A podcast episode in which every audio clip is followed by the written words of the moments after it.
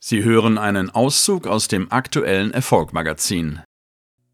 Er mag keine Banken, die ihre Angestellten entlassen. Sascha Rabe war Deutschlands jüngster Bankdirektor.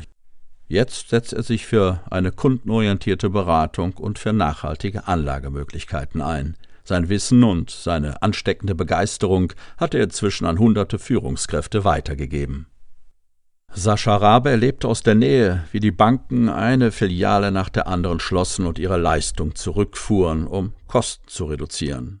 Von etwa 40.000 Geschäftsstellen, die im Jahr 2007 noch für ihre Kunden vor Ort da waren, sind heute nur noch knapp 28.000 übrig.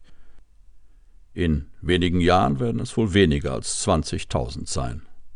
Darunter leidet aber nicht nur die Beratungsqualität für den Kunden, auch viele Mitarbeiter verlieren ihre Jobs. Der Vermögensberater findet das nicht richtig.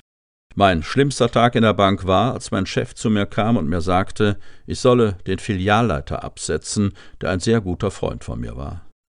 Ich wollte das nicht machen, ich habe es auch nicht gemacht. Die Konsequenz war, dass ich die Bank verlassen habe. Er gibt zu, dass dies einer seiner größten Niederlagen war, aber weniger, weil er seinen sicheren Job aufgab. Vielmehr schmerzte es den Braunschweiger, dass der gute Freund dann von seinem Nachfolger gefeuert wurde. Das Wichtigste für ihn am Ende war, ich bin mir selbst und meinem Freund gegenüber ehrlich geblieben. Sascha war erst 31, als er Bankdirektor einer Bank in Hannover wurde, der jüngste Bankdirektor Deutschlands. Den Posten erhielt er dank seiner Qualifikation und Erfahrung.